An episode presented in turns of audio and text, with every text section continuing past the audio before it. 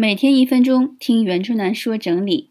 每个人都可以是整理者，也可以是整理达人。当一个 title 前面加上“职业”两个字的时候，必然是要走商业化的。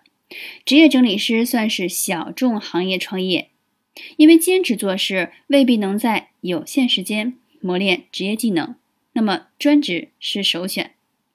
专职也分自由职业，还是直接组队开工作室、开公司。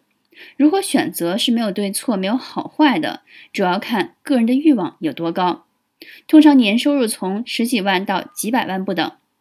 自我积累也可以用三年时间打开一片天地，支付万元的线下课学费，能早一步从有经验的整理师身上吸收经验，少走弯路。如果你已经对这个职业有兴趣，想尝试，现在就是最好的探索时机，早开始。